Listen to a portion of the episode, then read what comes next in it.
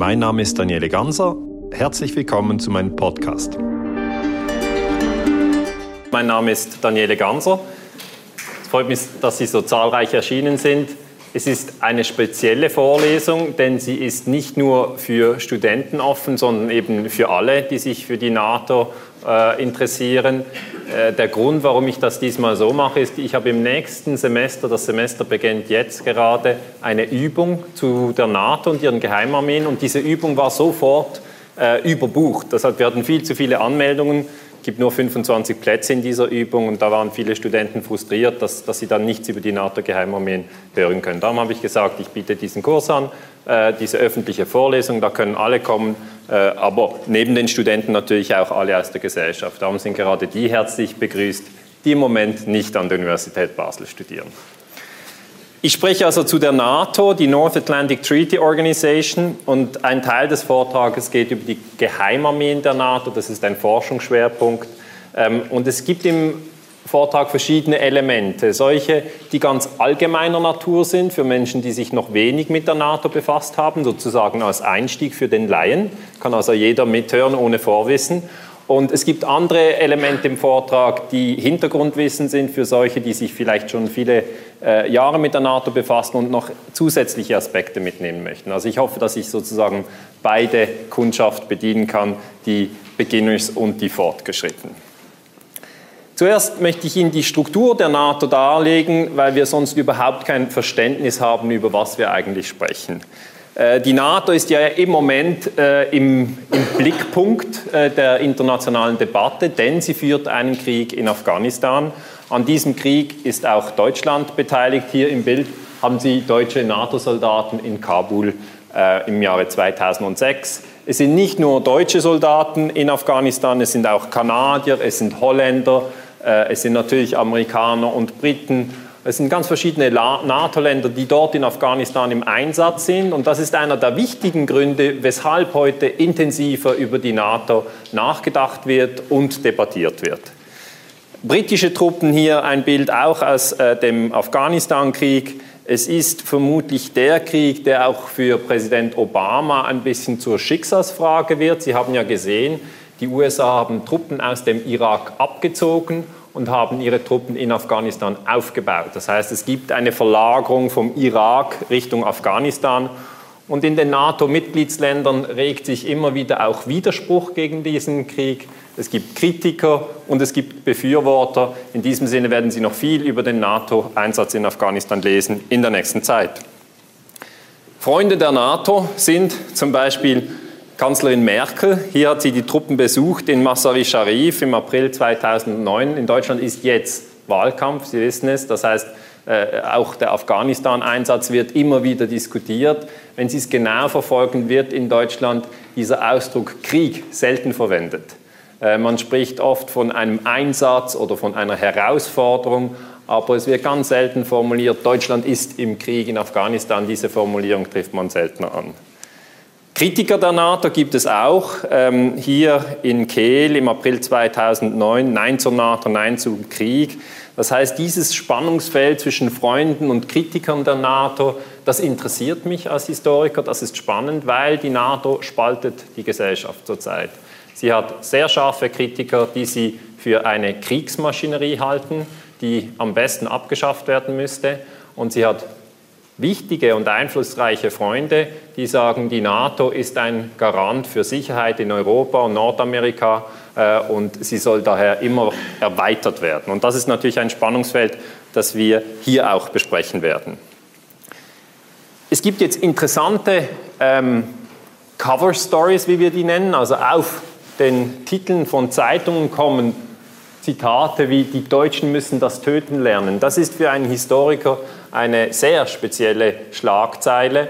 Ähm, hier auf der Titelseite der Spiegel aus dem November 2006. Das bezog sich auf den Afghanistan-Krieg. Und was man damit meinte, war, Deutschland hat diese Zeit des Dritten Reiches von 1933 bis 1945 jetzt abzulegen. Eine lange Zeit war man in Deutschland jeglicher Kriegstätigkeit abgeneigt. Es gibt auch eine starke Friedensbewegung in Deutschland.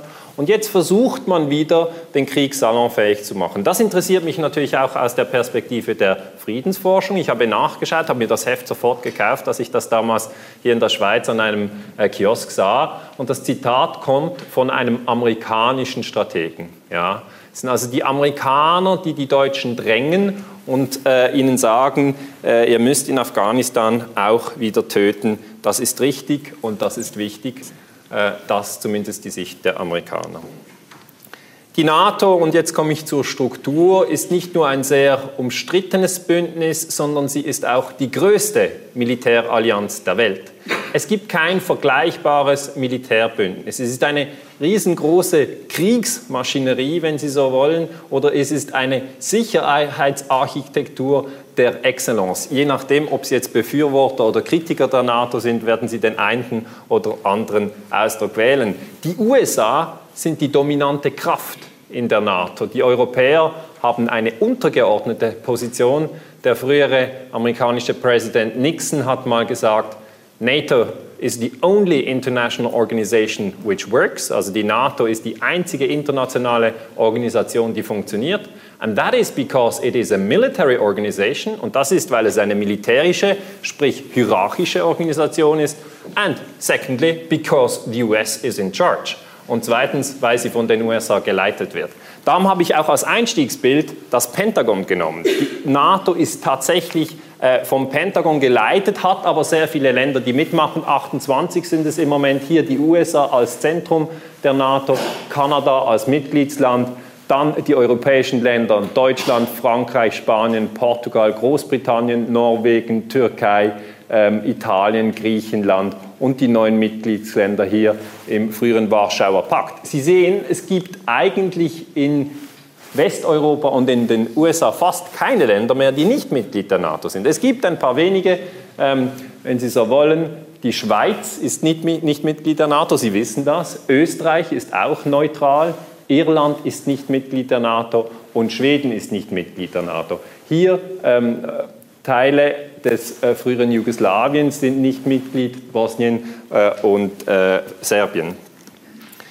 Die NATO in der Presse, wenn sie ihnen entgegenkommt, ist oft der NATO-Generalsekretär. Also wenn Sie irgendetwas in der Presse über die NATO lesen, dann ist es eigentlich der NATO-Generalsekretär, der Ihnen etwas erzählt. Das ist sozusagen das öffentliche Gesicht der NATO. Im Moment ist es Andres Fogh Rasmussen, er ist ein Däne, früher in der Politik erfolgreich, jetzt ganz neu gewählt. Ähm, für die Europäer gibt das den Eindruck, dass die NATO durch die Europäer kontrolliert wird. Weil der Rasmussen, das ist ja ein Däne, und da muss die NATO durch irgendetwas sein, das durch die Europäer dominiert wird. Das ist ein Eindruck, der immer wieder entsteht, der aber absolut falsch ist. Ähm, der frühere NATO-Generalsekretär Jaap de Hoop Schäfer war auch ein Europäer, war ein Holländer. Und auch das verstärkt natürlich den Eindruck unter den Europäern, ich habe schon gesagt, dass die NATO in erster Linie eine europäische Sache ist, die von den Europäern geführt wird. Ähm, als weiteres Beispiel kennen Sie Javier Solana, auch er war NATO-Generalsekretär, er ist Spanier und ich habe es schon mal erwähnt, das verstärkte bei den Europäern den Eindruck, das ist eine europäische Organisation. Holländer, Dänen und Spanier führen sie äh, und äh, vermutlich ist sie irgendetwas, das der EU angegliedert ist oder aber zumindest zusammen mit der EU funktioniert. Also das ist ein, ein, ein, eine Einstellung zur NATO, die ich immer wieder höre und die absolut falsch ist. Natürlich ein Unkenntnis der internationalen äh, Politik. Die wichtige Person ist weitgehend unbekannt. Es ist der SACEUR, der Supreme Allied Commander Europe. Sie sehen hier im Bild den aktuellen Sacker Stavridis. Ich nehme mal an, die wenigsten haben je von Ihnen gehört. Vielleicht ein Handzeichen kurz, wer, wer den Namen Stavridis sozusagen flüssig hat und kennt. Absolut unbekannt. Also der, der Supreme Allied Commander Europe ist unbekannt. Er hat aber die Entscheidungsgewalt über die, die, militärischen Operationen. Der Generalsekretär nimmt nur eine Art Öffentlichkeitsfunktion wahr. Er kommuniziert mit der Öffentlichkeit aber die Entscheide auf der hierarchisch-militärischen Ebene werden vom Sacker gefällt. Ähm, Stavridis ist aus der Navy, er ist also ein Admiral, das ist also innerhalb der Flottenverbände die höchste Funktion und er hat diese Funktion des SACEUR, Supreme Allied Commander Europe, seit 2009 inne Gleichzeitig äh, führt er das Kommando von US European Command. Das ist das United States European Command. Das kennen auch wenige Menschen. Aber die USA als führende Weltmacht hat die ganze Welt aufgeteilt. Ein Teil ist Nordamerika, ein Teil ist Südamerika, ein Teil ist Europa, ein Teil ist Afrika, ein Teil ist Asien. Und für jeden Teil der Welt gibt es einen Kommandanten und dem unterstehen alle äh, Truppen in dieser Region. Das heißt, auch Europa untersteht einem amerikanischen Kommandanten, wenn man das auch nicht öfters hört und auch wenig darüber spricht. Und der Name dieses Kommandanten ist Stavridis und er führt gleichzeitig die NATO. Stavridis hatte vorher die Funktion, dass er Chef war über das US Southern Command, also die er ihm, sage ich jetzt mal Anführungsschlusszeichen, gehörte vor Südamerika, er bekam jetzt Europa und er musste als, als Chef von Southern Command musste er Guantanamo überwachen, weil das natürlich in Kuba liegt. Und er hat da sehr viel Kritik auch erhalten und er äh, war aber ein sehr strammer Befürworter dieser Politik. Hier sehen Sie ihn äh, auf Guantanamo im Juli 2007. Das war bevor er NATO-Sacker wurde und bevor er äh, das European Command übernahm. Ich zeige Ihnen nochmal die amerikanischen ähm, Kommandozonen auf der Welt. Hier haben Sie also Pacific Command, das ist äh, China und Australien. Africa Command, das wurde neu geschaffen. Southcom, das ist Südamerika. Northcom, North America. Und eben CENTCOM, das ist der Bereich, wo die Öl- und Gasreserven liegen. Da, da lesen Sie immer wieder über das US CENTCOM, das führt den Krieg in Afghanistan, das führt den Krieg in Irak. Und dann US-UCOM, das ist das Kommando, das jetzt Stavridis untersteht. Und gleichzeitig führt er das Kommando über die NATO. Und da sehen Sie ganz deutlich, ähm, die NATO ist fest in amerikanischen Händen und bildet einen Teil der amerikanischen Geostrategie. Interessant ist auch, dass frühere Suckers, General James Jones, vielleicht einmal äh, ihnen aufgetaucht sind, vielleicht ein bisschen bekannter sind. James Jones ist vielleicht daher bekannt, weil er so ein Zwei-Meter-Mann, ein Hühne, ein, sieht aus wie ein Basketballspieler und er hat während seiner Zeit äh, die Regierung Karzai in Afghanistan gestärkt. Also er hat natürlich den Krieg in Afghanistan geführt, intensiv geführt mit anderen NATO-Verbünden und hat danach eine Karriere in der Politik gemacht. Er ist jetzt, im Hintergrund sehen Sie ihn, nationaler Sicherheitsberater von Präsident Obama. Nationaler Sicherheitsberater ist eine sehr, sehr einflussreiche Position. Das ist die Position, die früher Condoleezza Rice innehatte, wenn Sie sich erinnern, National Security Advisor. Diese Funktion wird jetzt von Obama ausgeübt. Äh, in früheren Administrationen war zum Beispiel Brzezinski ein wichtiger nationaler Sicherheitsberater, damals von Carter. Also der Sicherheitsberater, der überlegt sich die geostrategischen Schachzüge und in diesem Fall sehen Sie, äh, dass James Jones von der NATO direkt ins Kabinett von Obama gewechselt hat. Hier eine Fußbemerkung. Ich bin nicht überzeugt, dass die Obama-Administration eine Bewegung für den Frieden ist. Ich habe immer wieder gesehen, dass es diese Hoffnung gibt weil er schwarz ist, ja, das ist ein großer Wechsel in der amerikanischen Regierung, weil er auch ein brillanter Rhetoriker ist. Also ich, ich, ich teile diese Bewunderung, er hat wirklich Charisma, kann begeistern. Aber er führt einen Krieg in Pakistan mit Drohnen, der ist äh, gegen das Völkerrecht. Man hat Pakistan nicht den Krieg erklärt, sondern man führt dort einen illegalen Krieg. Und das ist vor allem unter Obama. Und auch sein Kabinett äh, macht mir nicht ein, ein, ein, ein, ein, sieht nicht aus wie eine Bewegung für den Frieden. Das ist einfach eine Fußnote. Somit haben Sie die Struktur der NATO ähm, vielleicht äh, jetzt ein bisschen klarer vor sich. Wir haben also gesagt, es sind 28 Mitgliedsländer. Der ähm, Generalsekretär ist immer ein Europäer, das wechselt zwischen Holländer und, und Dänen und Spaniern und wer auch immer und Deutschen. Aber der Sucker, der Supreme Allied Commander, das ist der militärische General, der die NATO führt und das ist immer, immer ein amerikanischer General. Darum auch das Bild, das Zentrum der NATO liegt im Pentagon. Kommen wir zum zweiten Punkt, ähm, den ich Ihnen nahebringen möchte. Die Gründung der NATO und die Expansion auch der NATO. Wir haben ja jetzt den 60. Jahrestag. Darum ist die NATO neben dem Afghanistan-Krieg ähm, in der Presse. Darum wird sie diskutiert. Was hat sie erreicht, was hat sie nicht erreicht? Äh, und äh, 1949 also war der Gründungstag der NATO. Damals waren es zwölf Staaten, die sich versammelt haben und Europa war natürlich in einer vollkommen anderen Situation. Äh, der Zweite Weltkrieg mit 60 Millionen Tote, Toten war gerade vorbei. Hier nochmal äh, die Bemerkung, die wichtige Bemerkung, dass der Zweite Weltkrieg die größte Katastrophe in der Menschheitsgeschichte war. Also es gab keine größere Katastrophe als den Zweiten Weltkrieg. Man muss sich das so vorstellen, 60 Millionen Tote, das entspricht der Bevölkerung von Frankreich. Und jeder war mal in Frankreich und wenn Sie sich das jetzt so vorstellen, Sie fahren durch Frankreich und alle Menschen sind überall, wo sie hinfahren, tot. Also zum Beispiel in Paris sind alle tot. Das ist ja eine große Stadt. Dann fahren Sie nach Marseille, alle sind tot. Und Sie fahren nach Lyon, Sie fahren durch alle französischen kleineren Dörfer, überall. Alle Menschen sind überall tot. Das ist der Zweite Weltkrieg als Bild zusammengefasst. Und einfach 60 Millionen Tote hatten wir nie in einem anderen Konflikt, seither auch nie mehr. Äh, und darum bildet natürlich der Zweite Weltkrieg äh, eine, ein Riesengegenstand für die Historiker und auch äh, für die Friedensforschung wird es immer bleiben. Und auf diesem Trümmerhaufen, auf diesem Schlachtfeld, auf dieser Katastrophe wurde dann die NATO gegründet. Und Sie können sich vorstellen, vier Jahre nach dem Ende des Zweiten Weltkriegs, auch vier Jahre nach den Atombomben auf Hiroshima und Nagasaki gab es nur eine Hoffnung. Die Hoffnung hieß nie wieder, nie wieder Krieg. Das war die Idee und viele Menschen haben damals die feste Überzeugung geteilt, dass die NATO eine Kraft für den Frieden ist, weil sie sozusagen die Länder äh, in einem Bund zusammenschließt und sagt, wenn eines der Länder angegriffen ist, dann bedeutet das, dass alle Länder angegriffen sind. Das ist der sogenannte Bündnisfall, den ich noch genauer erklären werde. Und da hat man gesagt, das stabilisiert die Welt. Das war eine Hoffnung.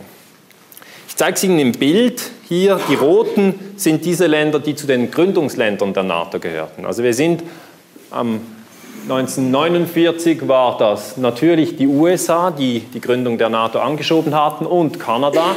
Dazu aber auch Frankreich, das zu den Siegermächten gehörte, das besiegte Italien, Portugal, Großbritannien, das natürlich zu den Siegermächten gehörte, hier Norwegen, Island war dabei und hier die Benelux-Länder, ähm, und interessant natürlich, Deutschland ist nicht dabei. Deutschland ist kein Gründungsmitglied der NATO, sondern ist zu diesem Zeitpunkt noch besetzt durch die alliierten Truppen und durch die sowjetischen Truppen. Äh, und das bedeutet, dass sie in der Summe zwölf Staaten haben, die Schweiz damals auch nicht Mitglied der NATO ähm, und Österreich auch nicht, gleich wie Schweden und Irland.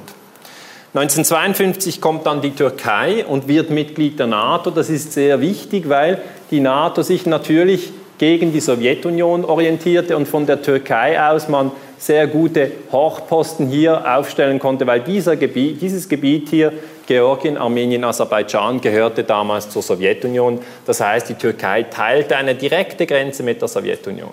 Es gibt ein interessantes Dokument aus der Kuba-Krise 1962, als Kennedy ähm, seinen Beratern sagt, ja, jetzt haben die Sowjets Nuklearraketen auf Kuba aufgestellt. Das ist ja verrückt, ja. Das wäre ja wie wenn ich Nuklearraketen in der Türkei aufstellen würde. Ja? Da er, er regt sich richtig auf, dass die Originaltranskripts, die haben wir jetzt als Historiker. Und dann sagt sein Berater, ja, Herr Präsident, äh, Entschuldigung, das haben wir gemacht. Also Kennedy wusste es einfach nicht, hat es vergessen. Aber die, die, Türkei war dann ein wichtiger äh, Stationierungsport für NATO-Raketen. Als Khrushchev während der Kuba-Krise sagte, ich muss meine Raketen abziehen, aus Kuba, das war ja der Sieg für Kennedy, hat er umgekehrt das Zugeständnis errungen von Kennedy, dass der seine Raketen aus der Türkei abzieht. Und da konnte eigentlich Khrushchev nach Moskau gehen und sagen, ich habe gewonnen, Kennedy zieht seine Raketen aus der Türkei ab. Und Kennedy konnte nach Washington gehen und den Leuten sagen, ich habe gewonnen, Khrushchev zieht seine Raketen aus Kuba ab. Und weil beide Räume eigentlich hermetisch voneinander abgeriegelt waren, die Leute lasen nicht die Presse des anderen, hat das gut funktioniert. Ähm, die USA haben dann übrigens ihre Raketen einfach ersetzt durch ähm, Raketen, die auf äh, U-Booten getragen werden. 1955 dann ein ganz wichtiger historischer Moment für die NATO. Die Bundesrepublik wird Mitglied. Das besiegte Deutschland wird in das Bündnis aufgenommen, aber Sie sehen nur der eine Teil, nämlich die Bundesrepublik, während hier der andere Teil, die DDR, natürlich nicht Mitglied ist. Äh, der NATO-Beitritt der Bundesrepublik spaltete die Geister schon damals, 1955. Es kam zu Demonstrationen.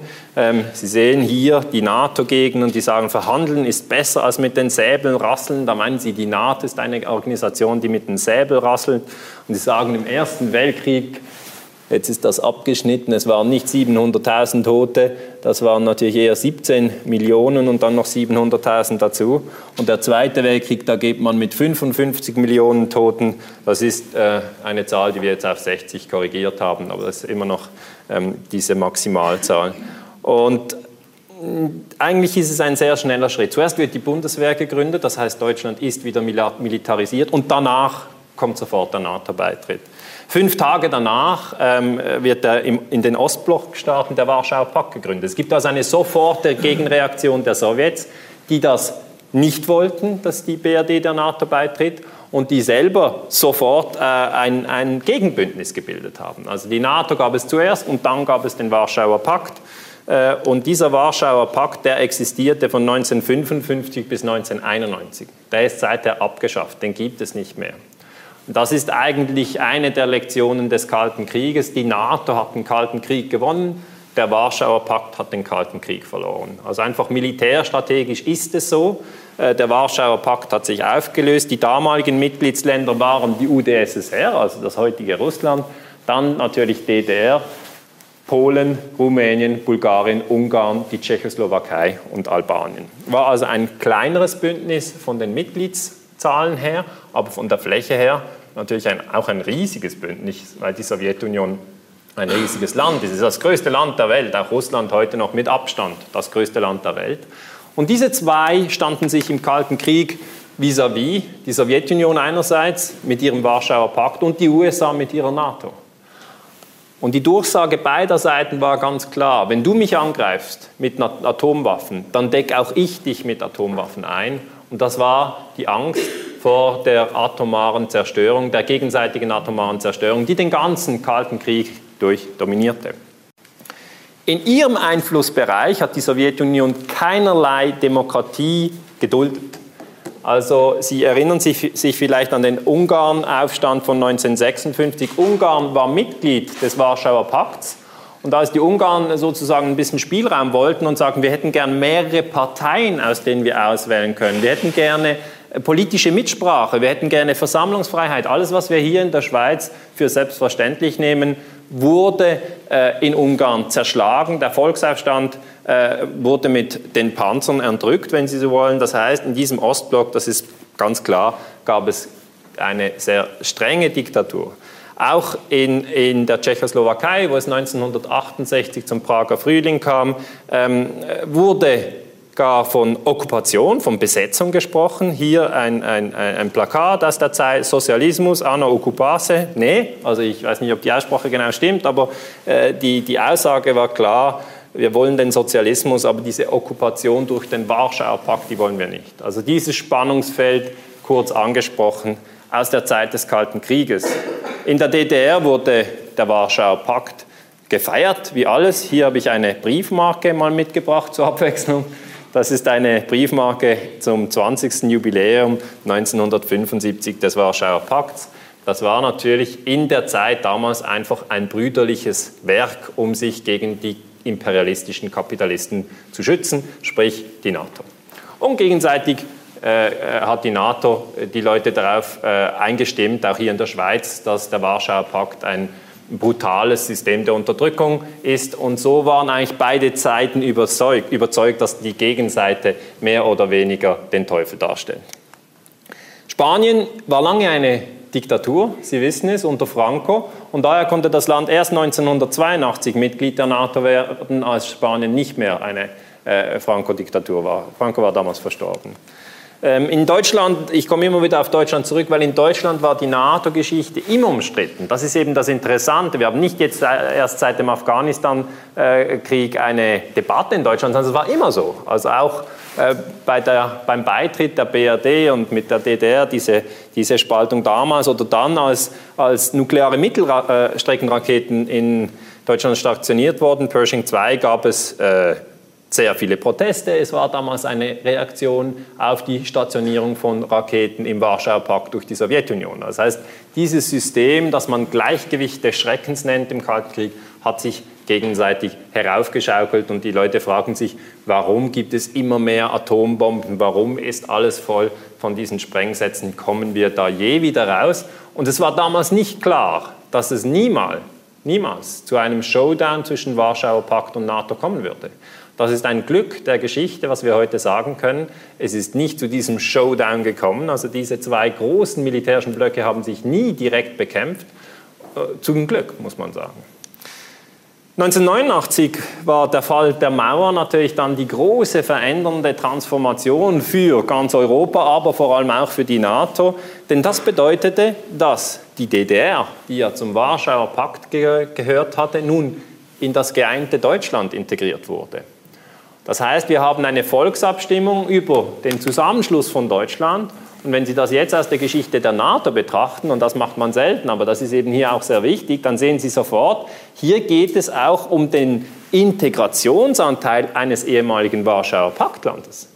Das ist also ziemlich extrem, kann ich jetzt einfach als Historiker sagen. Ich weiß nicht, ob das nochmal nachvollziehbar ist. Ja, die Leute denken, na gut, und dann war es das halt. Aber es ist schon ein wahnsinniger Sprung, dass die DDR Mitglied der NATO wird. Das wäre also in den 50er, 60er und 70er Jahren einfach, das hätte man sich überhaupt nicht vorstellen können.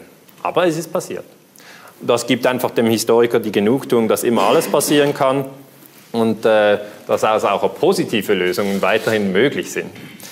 Ähm, Gorbatschow war damals ähm, in der Sowjetunion die mächtige Person und er hat das ermöglicht. Er hat damals gesagt, die Amerikaner versprachen, dass die NATO sich nicht über die Grenzen von Deutschland ausdehnen werde nach dem Kalten Krieg.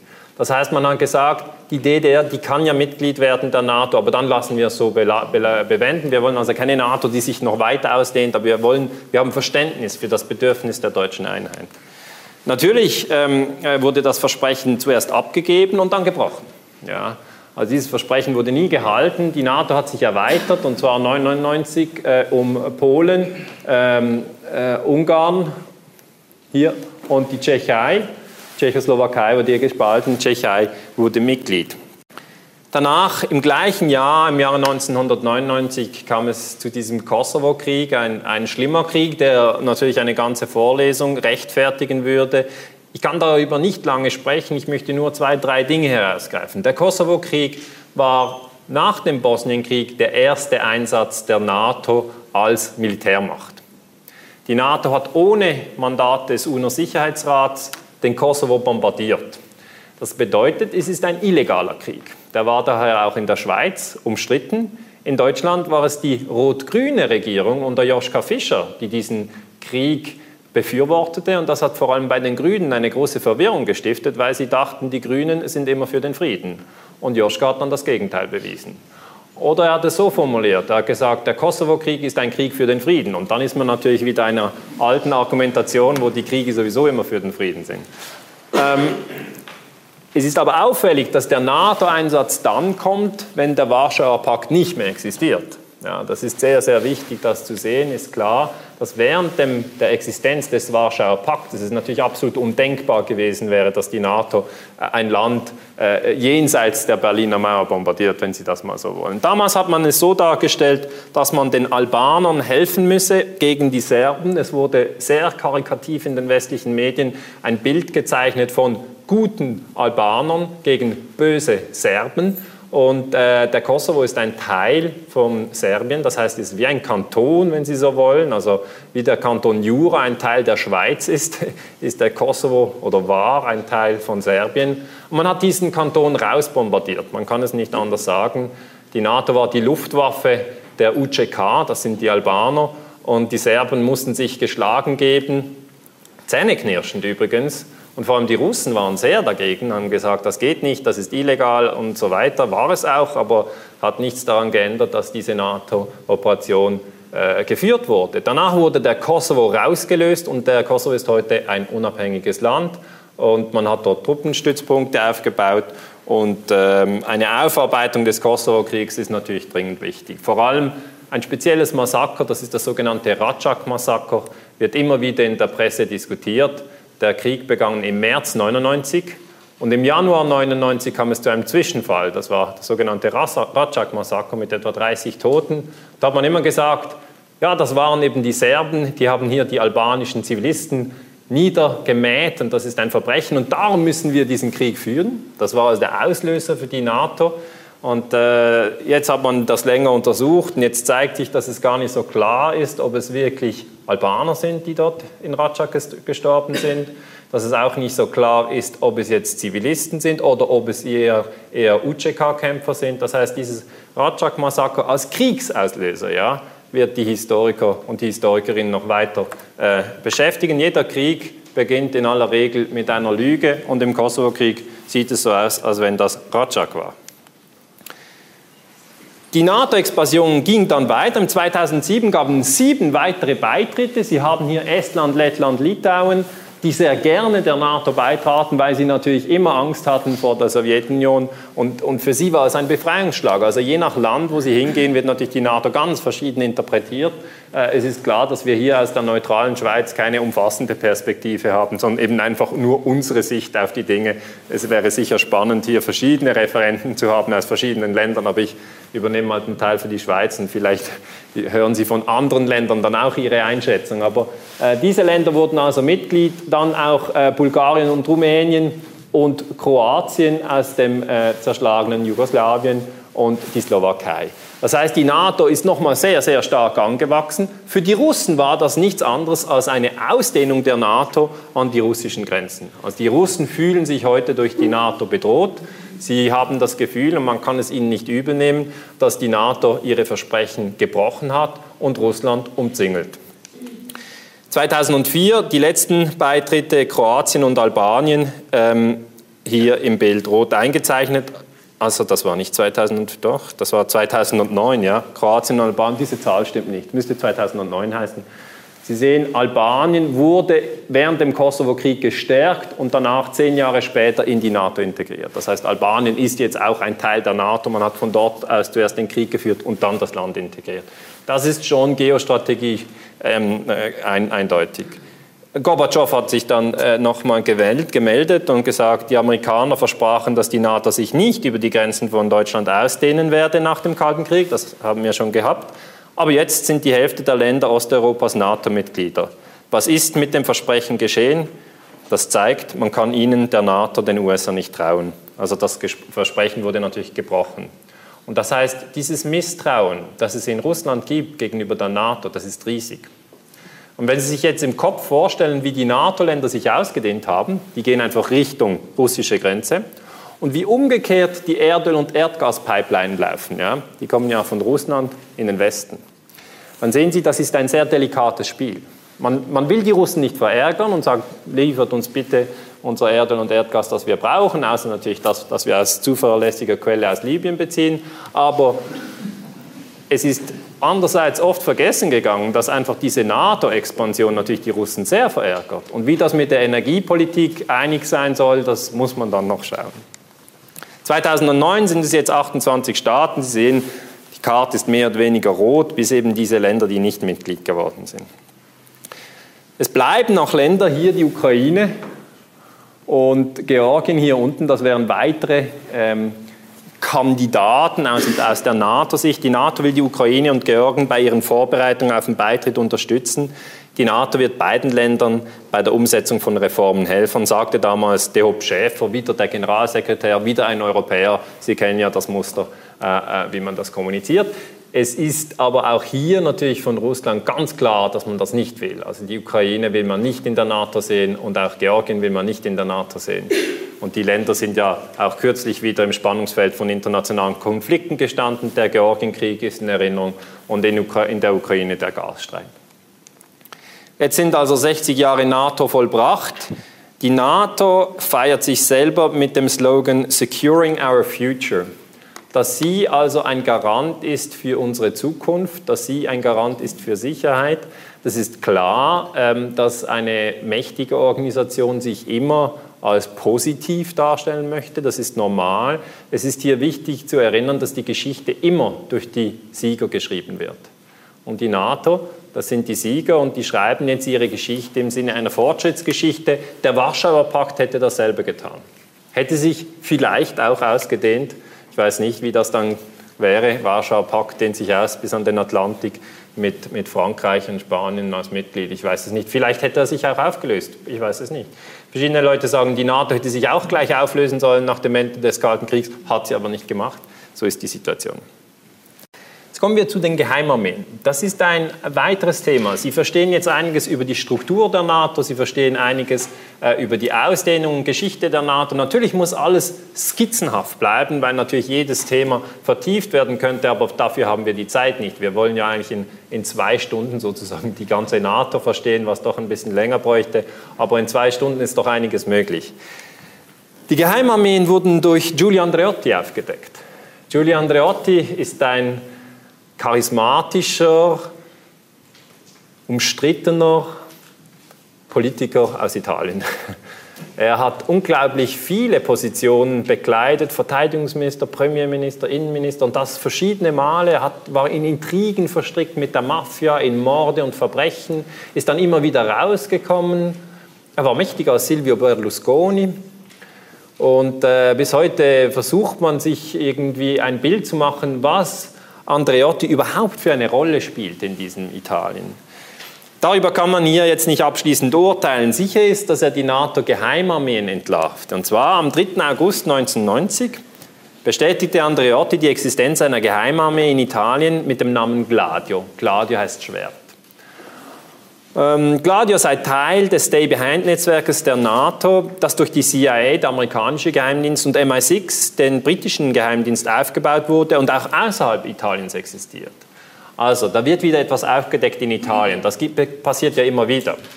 Und die Leute dachten, na gut, wieder einmal ein Skandal in Italien, blättern wir doch zur nächsten Seite. Aber in diesem Fall war es ein bisschen weitreichender, weil Andreotti sehr darauf bestand, dass es diese Geheimarmee auch in Deutschland gab, in Belgien gab, in Frankreich und in anderen Ländern, wie gesagt. Und das war für die anderen Länder eine, naja, Verunsicherung, um es gelinde zu sagen. Der belgische Verteidigungsminister las die Zeitung auf dem Flugzeug und als er landete, hat er seinen Stabschef gefragt, also seinen höchsten General, ob es stimmt, dass auch Belgien eine Geheimarmee habe. Er selber als Verteidigungsminister wisse nichts, Guy Cohen war das. Und dann hat ihm sein General gesagt, ja, bestimmt, wir haben diese Geheimarmee. Dann wurde er natürlich äh, ein bisschen verstimmt und hat gesagt, warum weiß ich als Verteidigungsminister nicht von dieser Geheimarmee? Und dann hat sein General ihm gesagt, nun, das ist eben eine sehr, sehr geheime Sache der NATO. ähm, an dieses Thema hat mich während meiner Doktorarbeit ähm, fasziniert. Ich habe äh, dann gesucht, ob es äh, Publikationen gibt zu den NATO-Geheimarmeen. Es gab ganz wenige. Es war ein Thema, das kaum untersucht war. Und ich habe dann in meiner Doktorarbeit äh, dieses Thema vier Jahre lang untersucht. Ich habe äh, herausgefunden, dass zuerst in Italien ein Riesenskandal war, dass man überhaupt auf diesen verdeckten Teil der NATO zu sprechen kam. Vito Miceli, ein General im italienischen äh, äh, Geheimdienst sagte, ich bin ins Gefängnis gegangen, weil ich die Existenz dieser supergeheimen Organisation nicht zugeben wollte. Und nun kommt Andreotti daher und informiert das Parlament. Der wurde also richtig sauer, weil er war in einem Prozess verwickelt, wo es um Terroranschläge ging in Italien. Man hat so darüber gemunkelt, dass es vielleicht eine Geheimorganisation gäbe, die mit der NATO in Verbindung sei, die in diese Terroranschläge verwickelt sei. Und dann hat er gesagt, diese Geheimorganisation gibt es nicht. Und dann hat der Richter ihm gesagt, da müssen Sie ins Gefängnis. Und dann ist er eben ins Gefängnis. Und später kommt eben Andreotti und sagt, äh, ja, diese Geheimarmee hat es gegeben. Mein Buch zum Thema kam im Frühling 2008 auf Deutsch. Draußen gibt es Flyer, wenn Sie das interessiert. Ähm, dort ist die Geheimarmee in allen Details dargelegt. Äh, das erste Buch kam 2005 auf Englisch. Das ist also dasselbe Buch, jetzt einfach in zwei verschiedenen Sprachen. Ähm, das war das erste Mal, dass eigentlich äh, die Geheimarmeen systematisch aufgearbeitet wurden. Und das ist auf ziemlich großes Interesse gestoßen. Es kam dann auf Italienisch raus, auf Türkisch wurde es übersetzt, in Slowenien kam es raus, auch in Russland. Dieses dieses Cover habe ich nicht gesehen, ja, bevor das dann gedruckt war. Das ist ein Piranha. Und ist ja klar, die Russen äh, hatten eine große Freude zu sehen, dass hier jemand aus dem Westen die NATO kritisch untersucht und diese Geheimarmeen beleuchtet. Und die haben das dann noch ein bisschen zugespitzt. Ich hätte das Cover so nicht abgesegnet, aber dann war es halt gedruckt. Die Griechen haben das anders gemacht. Die haben so ein Graffiti gewählt, ähm, wo die NATO das NATO-Logo über das Kommunistenlogo äh, gesprayt wird. Das ist äh, differenzierter, weil die Geheimarmeen hatten den Auftrag, im Falle einer Besetzung der westeuropäischen Länder aktiv zu werden und sozusagen gegen die Sowjetunion zu kämpfen, gegen die Kommunisten. Also das haben wir Hammer und Sichel als, als eben Symbol der Kommunisten und die NATO als Gegenbewegung. Und das äh, Graffiti ist darum intelligent, weil es gab ja auch in westeuropäischen Demokratien Kommunisten. In Italien waren sie eine starke Macht, in Frankreich auch. Und in Griechenland gab es auch Bewegungen gegen die NATO. Und da ist natürlich die Frage, hat man gewartet auf die sowjetische Invasion oder wurden die Geheimarmeen schon aktiv, ohne dass es überhaupt zu einer Invasion kam? Französisch kam es dann in 2007 und jetzt, wenn Sie Finnisch lesen, im Januar 2009 kam es auch aus Finnisch. Also jetzt in zehn Sprachen übersetzt und es behandelt die Senator-Geheimarmeen. In der Schweiz, die Schweiz ist nicht im Buch drin, gab es auch eine Geheimarmee, die wurde zur gleichen Zeit entdeckt und die hieß P26. Ähm, die Mitglieder der P26 haben immer gesagt, wir hatten überhaupt nichts mit den NATO-Geheimarmeen zu tun. Das gab noch viel Diskussionsstoff. Die PUGMD bestätigte damals die Existenz der geheimen Armee. Verteidigungsminister Villiger, ja, der war mal Verteidigungsminister, ist ja jetzt Verwaltungsratspräsident der UBS, aber er war mal Verteidigungsminister in der Schweiz. Der hat gesagt, ähm, es gibt diese Geheimarmee nicht. Dann kam die Untersuchung in der Schweiz, haben man gefunden, es gibt sie doch war peinlich für ihn. Und der Chef von der P26 war Katelan. Ephraim Katelan wohnt in Münchenstein, nicht weit hier von Basel. Gesagt, der Villiger, der die ganze Affäre letztlich ausbaden durfte, war auf dem Fuß, falschen Fuß erwischt worden. Er war noch nicht eingeweiht. Das heißt, diese Informationsstrukturen bei den Geheimarmeen ist, sage ich mal, nicht immer durchsichtig. Ja? Es werden nicht die Parlamente informiert, es werden auch nicht die Verteidigungsminister in jedem Fall informiert. Manchmal schon, aber nicht immer. Unter anderem hier einfach ein Beispiel, was die P26 denn machte. Sie legt in verschiedenen Orten der Schweiz Waffenlager an mit Munition, mit Sprengstoff. Das hätte man gebrauchen können, wenn es eine Besetzung der Schweiz gegeben hätte. Das wäre sozusagen eine Resistance-Organisation gewesen. Und zusätzlich kaufte man in Irland ein Haus und dorthin wollte man den Bundesrat hin evakuieren, wenn die Schweiz besetzt worden wäre. Es handelt sich um das Lizard House, also dieses weiße Haus. Ich weiß nicht, warum man das weiße Haus gewählt hat, aber ähm, das wäre die Exilbasis gewesen für den Schweizer Bundesrat. Die anderen Geheimarmeen in Europa machten das Gleiche. Die haben auch Waffenlager angelegt und die haben Exilbasen aufgebaut. Das war die Idee. Die NATO hingegen sagte, diese Geheimarmeen gäbe es gar nicht. Zumindest zuerst hat sie das gesagt. Am 5. November sagte ein NATO-Sprecher, NATO has never contemplated guerrilla war or clandestine operations. NATO hat sich nie mit Guerilla oder geheimer Kriegsführung auseinandergesetzt. Also geheime Abteilungen haben wir bei der NATO nicht. Und dann am nächsten Tag musste ein NATO-Offizieller zugeben, dass es äh, falsch war, was man am Tag zuvor gesagt hatte, aber dass man nicht weiteres sagen könne aus Gründen der militärischen Sicherheit. Das heißt, in diesen Jahren, in denen ich die NATO-Geheimarmeen untersuchte, wurde mir klar, die NATO ist keine transparente Organisation. Das erstaunt auch nicht, ehrlich gesagt, denn sie ist eine militärische Organisation und militärische Organisationen sind in der Regel nicht transparent. Sie können ja auch nicht zum Pentagon hingehen und sagen, wie war das jetzt nochmal genau ähm, mit dem Flugzeug, das hier eingeschlagen ist oder auch mit dem Anschlag in, Afghan in Afghanistan, wie das jetzt genau läuft. Das ist sehr schwierig. Das sind alles militärische Geheimnisse. Sie können das nicht sofort untersuchen. In der Regel, so funktioniert die Demokratie, sollte aber die Exekutive immer vom Parlament kontrolliert sein. Das ist die Regel. Ja. Die Exekutive, die Ausführende muss immer durch die Legislative kontrolliert sein. Das sind ja unsere Vertreter. Wir Bürger wählen die Parlamentarier und diese müssten dann eigentlich wissen, ob es Geheimarmeen gibt oder nicht. Es kann in einem Staat eigentlich keine Geheimarmeen geben, ohne dass die Parlamentarier etwas davon wissen. Das ist sonst illegal. Ja? Das wäre ein bewaffneter Arm des Staates, der nicht bekannt ist. Das geht nicht. Also Armee, Polizei, Geheimdienste, die kennt man, die werden kontrolliert, mehr oder minder. Und die Geheimarmeen, die kannte man nicht. Das ist also auch von der juristischen Seite ein sehr interessantes Faktum. Jetzt hat es ähm, in diesen Ländern diese Geheimarmeen gegeben. Und Sie sehen hier wieder die NATO-Länder, grün schraffiert und grau schraffiert sind dann die neutralen Länder. Und Sie sehen, die Geheimarmeen gab es auch in den neutralen Ländern. Ist einfach relevant, dass sowohl die Schweden auch als die Finnen und die Österreicher und die Schweizer, die haben alle darauf bestanden, dass ihre Geheimarmeen keinerlei Kontakt hatten zur NATO. Ja. Das muss weiter untersucht werden. Man weiß zumindest in der Schweiz, dass der MI6, der englische Geheimdienst, die Schweizer Geheimarmee trainiert hatte, die P26 und dass der MI6 zusammen mit dem CIA die Hauptakteure waren im Aufbau dieses Geheimarmeennetzwerkes. Jetzt um nochmal zu rekonstruieren, was denn die Kommandokette war bei diesen Geheimarmeen. Es war wieder das Pentagon von oben herunter gelesen im Zentrum. Dann ging es runter zum SHAPE, das ist das Supreme Headquarters Allied Power Europe, das kann man jetzt rekonstruieren. Im SHAPE, habe ich Ihnen schon gesagt, ist der Chef der SACEUR, das ist einfach das NATO-Hauptquartier in Europa. Und dann geht es über den, die beiden Geheimdienste, CIA und MI6. Es gab auch ehemalige Chefs vom amerikanischen Geheimdienst, zum Beispiel William Colby. Der hat in seinem Buch darüber geschrieben, wie er eben diese Geheimarmeen aufgebaut hat und wie das eine wichtige Sache gewesen ist im Kampf gegen die Sowjetunion.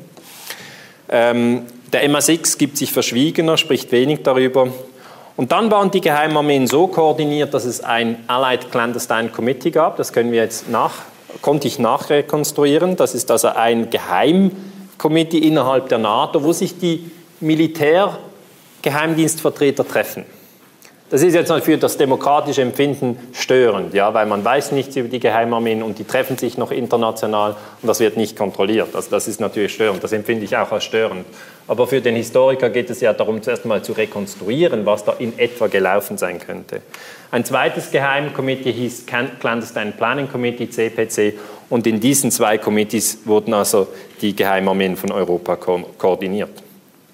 Andreotti ähm, hat dann noch eine zweite Aussage gemacht. Als Mitterrand sagte, nein, nein, in Frankreich gab es diese Geheimarmee gar nicht, hat Andreotti betont, dass auch die Franzosen am Treffen des ACC in Brüssel am 24. Oktober 1990 teilnahmen.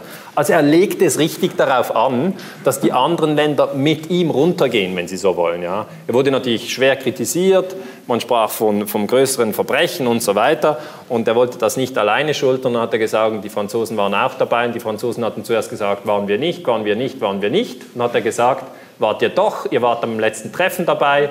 Und dann hat der Mitterrand gesagt, okay, wir waren auch dabei. Also es hat etwas, etwas Comédie humaine natürlich. Das, das hat es immer von Balzac, das hat es immer in der Geschichte. Ähm, die Europäische Union äh, hat ja ein Parlament. Das Parlament hat keinerlei Macht in Sicherheits- und Verteidigungsfragen, aber es hat heftig protestiert. Man hat eine Resolution verabschiedet, dass die Geheimarmeen auftauchten und hat protestiert. The European Union protests vigorously, also man protestiert sehr heftig, at the assumption by certain US military personnel at SHAPE and in NATO gegen die Annahme von gewissen Leuten der NATO, vor allem natürlich der Sacker im SHAPE, of the right to encourage the establishment in Europe of a clandestine intelligence and operation network. Dass, man, dass die, also die EU kritisierte, dass die NATO und vor allem diese amerikanischen Generäle in der NATO es sich überhaupt erlauben, in Europa Geheimarmeen aufzubauen.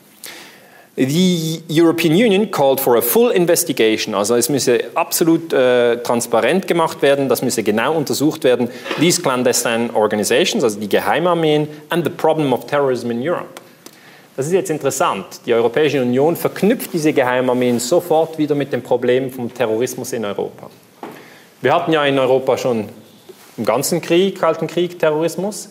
Und haben wir immer eigentlich gesagt, es waren die Brigate Rosse, das waren die Linksextremen in Italien, oder es war die Rote Armee-Fraktion, das waren die Linksextremisten in Deutschland, oder es war eben die IRA, das waren die extremen Katholiken in, in, in Irland, oder es war dann die ETA, und das waren eigentlich sozusagen die europäischen bekannten Terroristen. Und jetzt kommt diese NATO-Geheimarmee ins Spiel und die Europäische Union sagt, vielleicht hat auch diese NATO-Geheimarmee in einigen Fällen Terroranschläge inszeniert. Wer die Debatte genau anschaut, sieht, es ging darum, ob diese Geheimarmeen Terroranschläge inszenierten und diese dann den Kommunisten in die Schuhe schoben, um die Kommunisten zu schwächen. Denn die NATO fürchte natürlich in Westeuropa, dass die Kommunisten stark werden, dass sie äh, im Parlament eine große Mehrheit errangen und dann vielleicht das Land aus der NATO rausnehmen oder dass ein ein Kommunist oder ein Sozialist Verteidigungsminister wird und dann die Geheimnisse der NATO an Moskau verrät. Oder das waren verschiedene Ängste natürlich. Und man hatte natürlich von der NATO her immer die Doktrin, den Kommunismus in Westeuropa zu schwächen. Auch den gewählten Kommunismus und auch einige der Sozialisten. Das ist klar.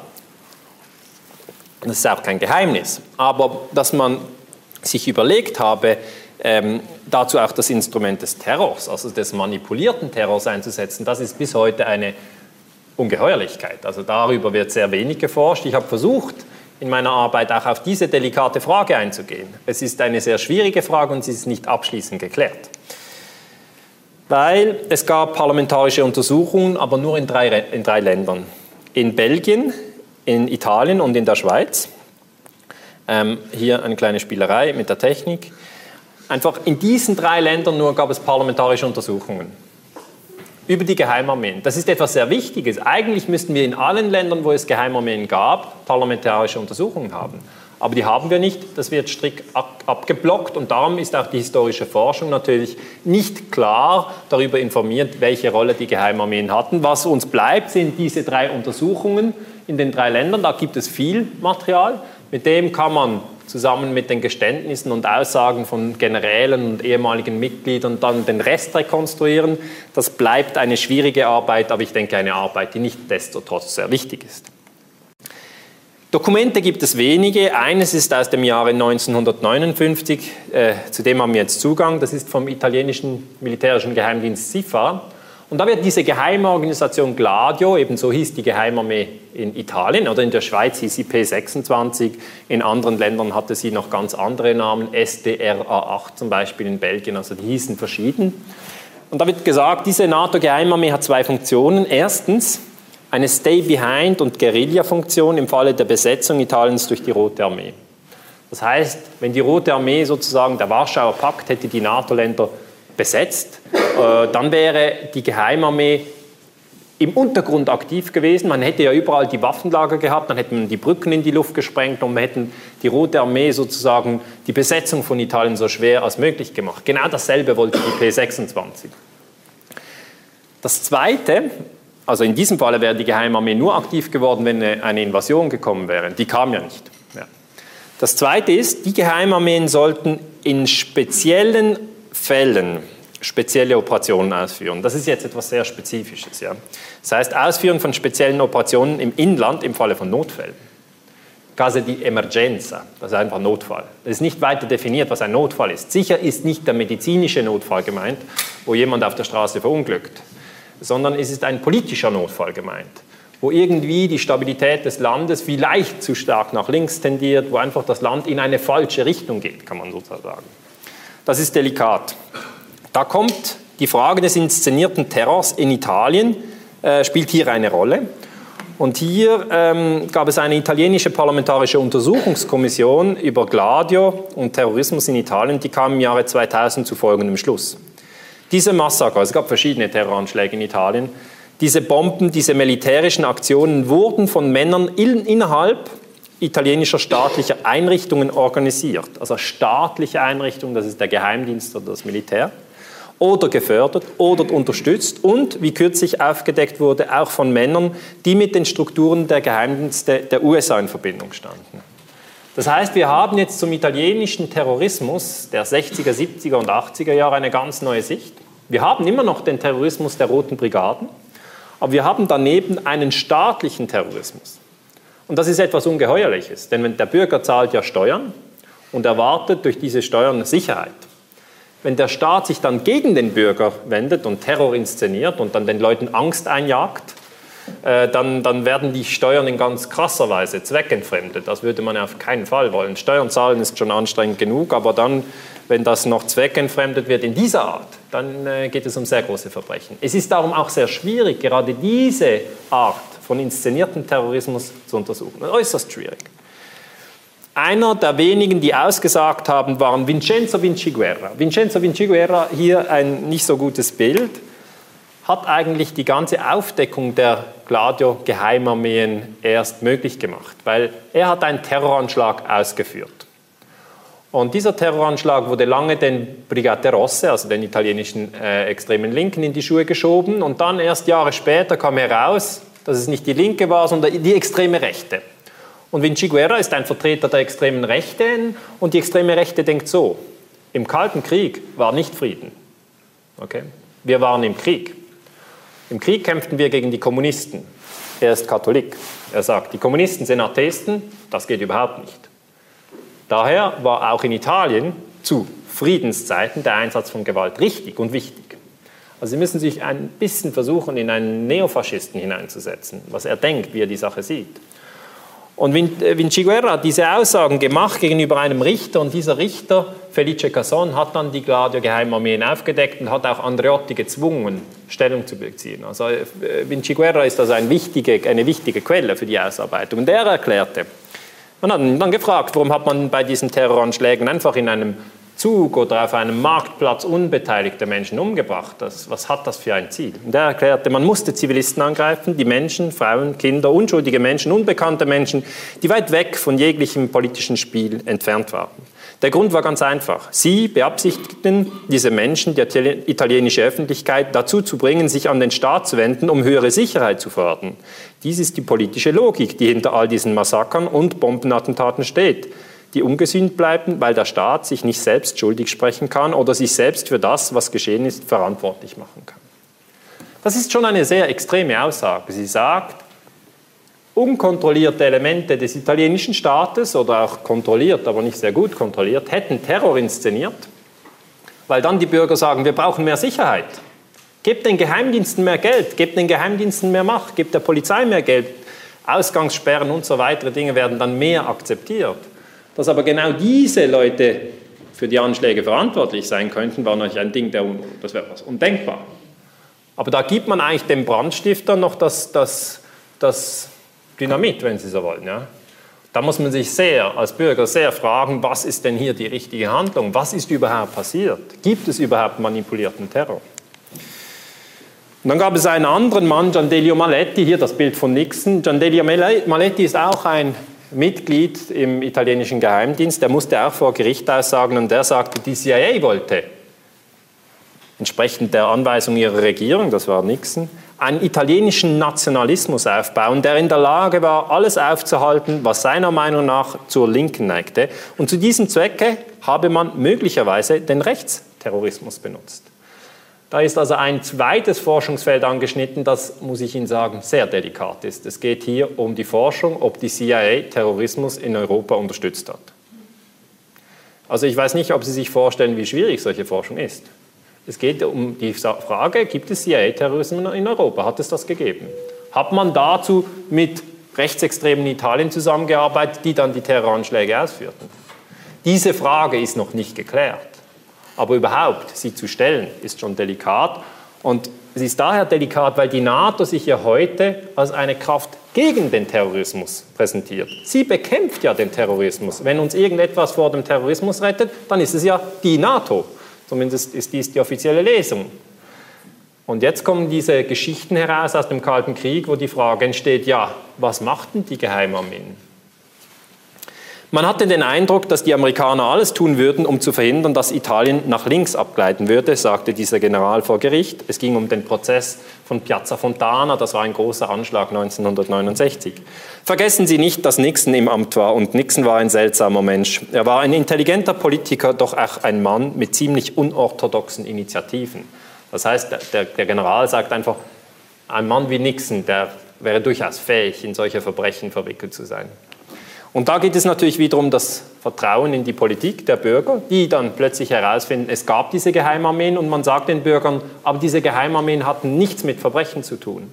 Aber wenn das Vertrauen erschüttert ist und man sagt, warum wurden wir nie über diese Geheimarmeen informiert, dann ist es natürlich sehr schwierig, jetzt auch zu erklären, es ist bewiesen, dass dieser Terrorismus immer von außerhalb der NATO kam.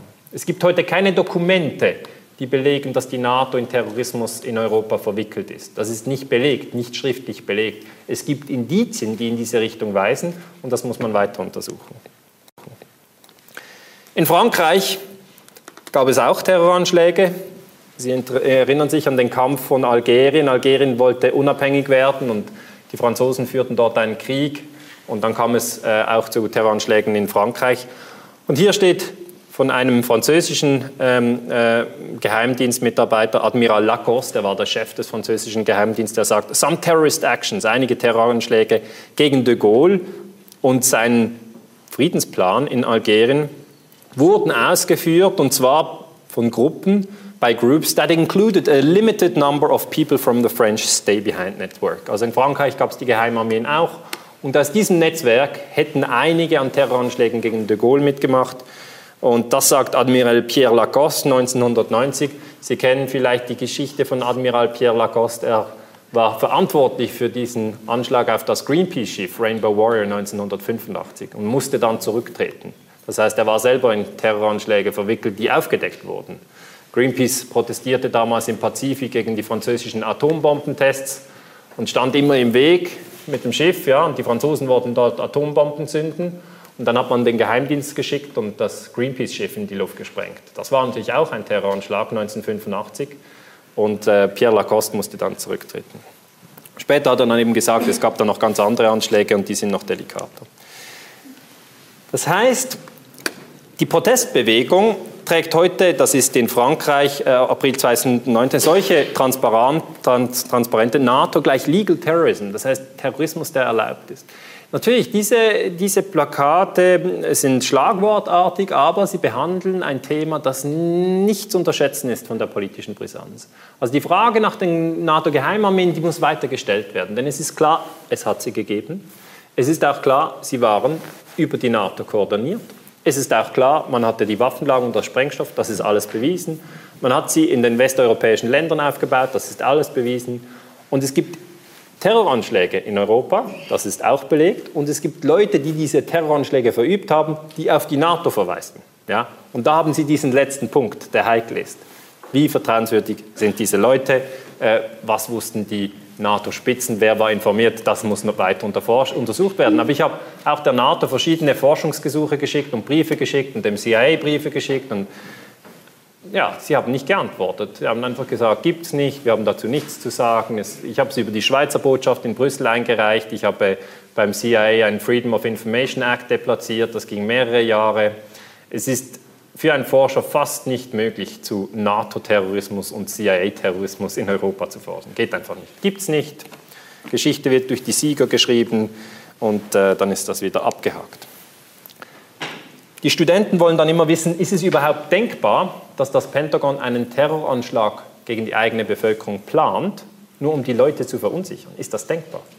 Und da kann man auf ein Beispiel verweisen. Während der Kuba-Krise 1962 hat ja die CIA versucht, Castro zu stürzen. Castro hier im Bild, bei bester Gesundheit und Kennedy noch lebend. Kennedy hat der CIA diesen Auftrag gegeben. Da kam die Schweinebucht-Invasion im April 1961 und ist gescheitert. Danach ging Kennedy zum Pentagon und gesagt, das CIA hat sozusagen verhauen, wenn Sie wollen. Ihr im Pentagon habt sicher eine bessere Idee, wie man Castro beseitigen könnte. Und dann hat das Pentagon einen Plan ausgearbeitet, der hieß so, Northwoods.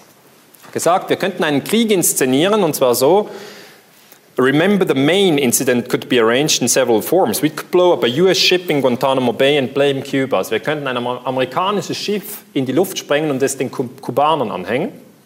Oder we could develop, wir könnten entwickeln, a Communist Cuban Terror Campaign, da waren eben noch, das ist der Kalte Krieg, oder Kommunisten, die, die gefahren.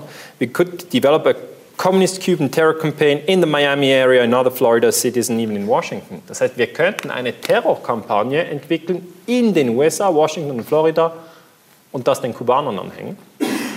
Exploding a few plastic bombs, einige Plastikbomben zum, äh, zur Explosion bringen in carefully chosen spots, und zwar an ausgewählten Ecken the arrest of Cuban agents, dann einige Kubaner festnehmen, and the release of prepared documents und vorgefertigte Dokumente herausgeben, substantiating Cuban involvement, die beweisen, dass das die Kubaner sind, obwohl das natürlich gelogen wäre, die würden das trotzdem beweisen, would be helpful, wäre auch praktisch, in projecting the idea of an irresponsible government, wäre auch praktisch, um die Regierung von Kuba als kriminell und wenig vertrauenswürdig darzustellen.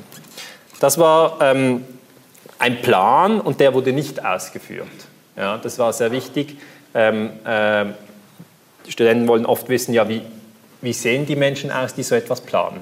Terror gegen die eigene Bevölkerung. Und da kommt mir immer Hannah Arendt in den Sinn, die deutsche Philosophin, die über die Banalität des Bösen gesprochen hat. Die sehen nicht speziell aus. Das sind also die höchsten Generäle im Pentagon, das sind die Chairmans of the Joint Chiefs of Staff. Und Limnen Lemnitzer hier links im Bild, ähm, hat diesen Plan, äh, Operation Northwoods heißt der Plan, unterschrieben. Der Plan wurde dann nicht ausgeführt, Kennedy hat das gestoppt und Lemnitzer wurde versetzt. Wohin? Nach Europa als Sackeur zur NATO.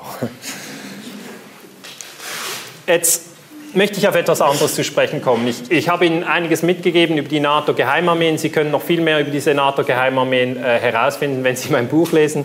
Äh, es gibt auch einen kurzen Artikel draußen. Der Spiegel hat damals über das Buch berichtet, als es herauskam, unter dem Titel Die dunkle Seite des Westens. Das fand ich einen guten, einen guten Titel, denn es ist tatsächlich die dunkle Seite des Westens. Wir kritisieren ja gerne die Chinesen oder wir kritisieren gerne ähm, die Russen oder auch die Chilenen und überhaupt die Afrikaner an erster Stelle, aber über Europa und Nordamerika nachzudenken, das sind ja eigentlich unsere Gebiete, wenn man so sprechen will, wo wir viel in den Ferien sind, wo wir selber gelebt haben, das fällt schwer, weil es eben in unseren Verantwortungsbereich fällt. Natürlich, China ist äh, totalitär, äh, das ist zu Recht zu kritisieren, Tiananmen etc. muss kritisiert werden. Jetzt dieser Bündnisfall ist etwas sehr Spezielles. Äh, wir haben äh, bei der Gründung der NATO 1959, 1959 äh, 1949 Entschuldigung, einen Vertrag. Und in diesem Vertrag steht Artikel 5, dass die Parteien vereinbaren, dass ein bewaffneter Angriff gegen eine oder mehrere von ihnen in Europa oder Nordamerika als ein Angriff gegen sie alle angesehen wird. Also das war die Grundidee der NATO. Wenn ein Land angegriffen wird, dann sind alle im Krieg. Das bedeutete de facto, dass wenn Deutschland angegriffen wird von den Sowjets, dann ist das gleich wie der Angriff auf die USA direkt. Das war also die Rückversicherung für die BRD, auch für Frankreich etc. Das war der atomare Schild der USA, erstreckt sich auf alle NATO-Mitgliedsländer.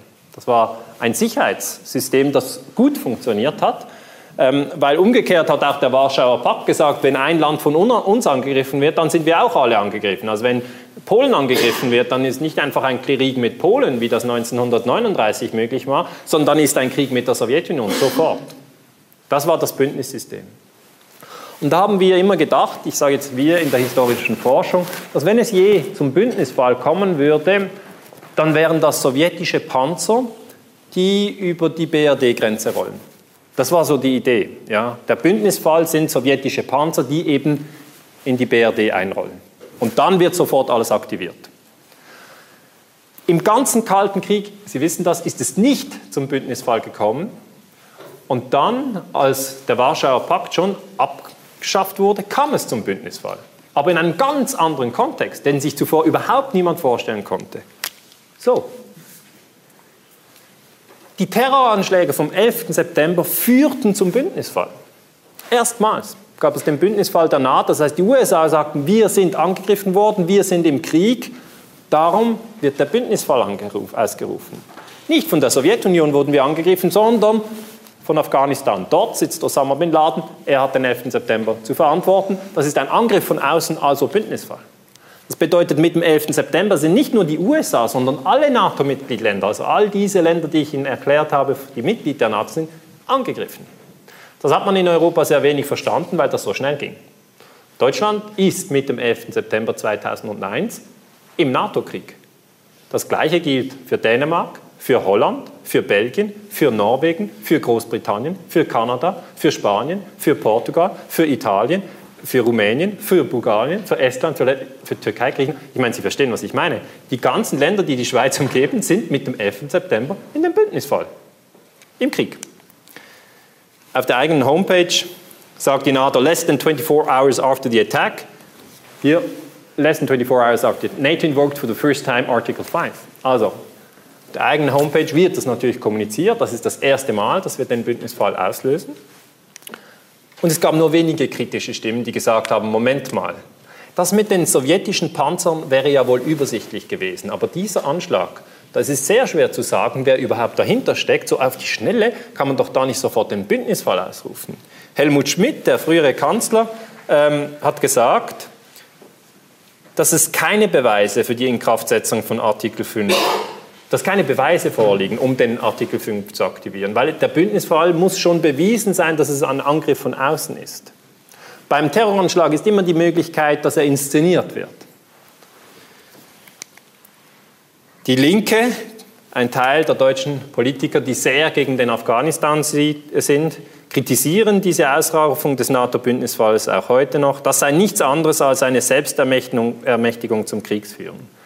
Weil nach dem 11. September 2001 gingen keine drei Wochen vorbei, dann kam am 7. Oktober 2001 der US-Angriff auf Afghanistan. Das ging also zack auf zack. 11. September Afghanistan-Krieg und NATO-Aktivierung, das war alles innerhalb von drei Wochen. Drei Wochen, in denen Sie sicher viel ferngeschaut haben, in denen Sie sicher viel Zeitung gelesen haben. Aber ob man das historisch einordnen konnte, ist eine Frage, weil es wurde wirklich sehr viel kommuniziert und viele Leute wissen nicht, dass der Bündnisfall damals ausgerufen wurde. Sie wissen auch nicht, was der Bündnisfall ist. Also wenn Sie das jetzt wissen von heute Abend, dann haben Sie schon einen riesengroßen Wissensvorsprung mitgenommen. Natürlich wird heute sehr intensiv über den 11. September gestritten, was damals überhaupt wirklich geschehen ist. Ja? Äh, ich habe an der Universität Basel einen Kurs gemacht mit den Studenten. Das heißt, ich habe mal die Bücher gekauft zum 11. September nur die auf Deutsch und die auf Englisch. Und das gibt schon 30 Bücher, das sind da so viele. Und äh, Sie sehen, es ist einfach so, nach einer gewissen Zeit kommen alle Geschichten zu den Historikern. Ja. Jetzt sind es acht Jahre seit dem 11. September und der 11. September ist Gegenstand der historischen Forschung geworden. Die Politiker haben ihre Dinge gesagt, die Journalisten haben ihre Dinge geschrieben. Es gibt viele Bücher, weniger gute, bessere. Und wir werden die Bücher jetzt mal anschauen und sortieren. Und Sie sehen, die Bücher erzählen verschiedene Geschichten. Drei Geschichten stechen heraus, was jetzt am 11. September wirklich geschehen sein soll. Die erste Geschichte sagt, das war Osama bin Laden. Er hat die USA überrascht mit 19 Attentätern. Bush und Cheney konnten nichts machen. Sie hatten zwar Anzeichen, aber sie wussten nicht, wo der Anschlag kommt.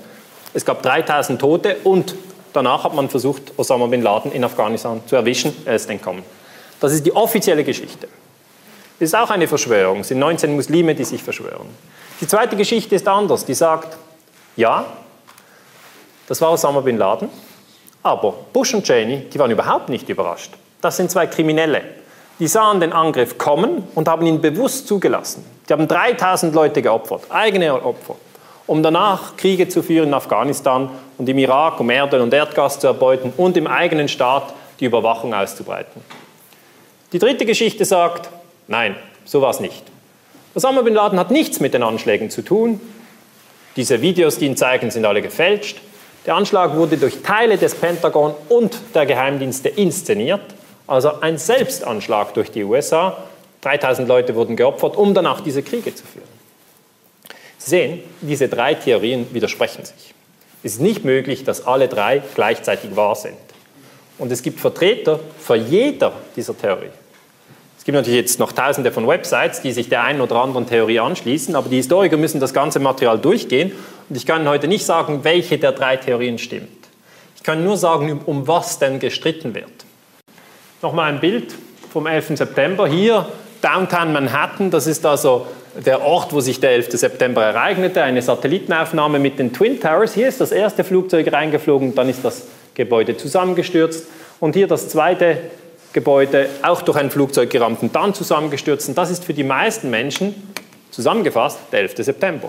Flugzeug, Flugzeug, Turm, Turm. Flugzeug, Flugzeug, Turm, Turm. Das hat man auf der Endlosschlaufe gesehen am Fernsehen. Das heißt, das ist für die meisten Menschen der 11. September. Und dann kam Bush, der sagte, das war Osama. Und dann kam nochmal Bush, der sagte, Osama ist in Afghanistan und da müssen wir jetzt hin. Und das war's dann. Die NATO hat kurzerhand die Botschafter einberufen und gesagt, hier ist der Bündnisfall.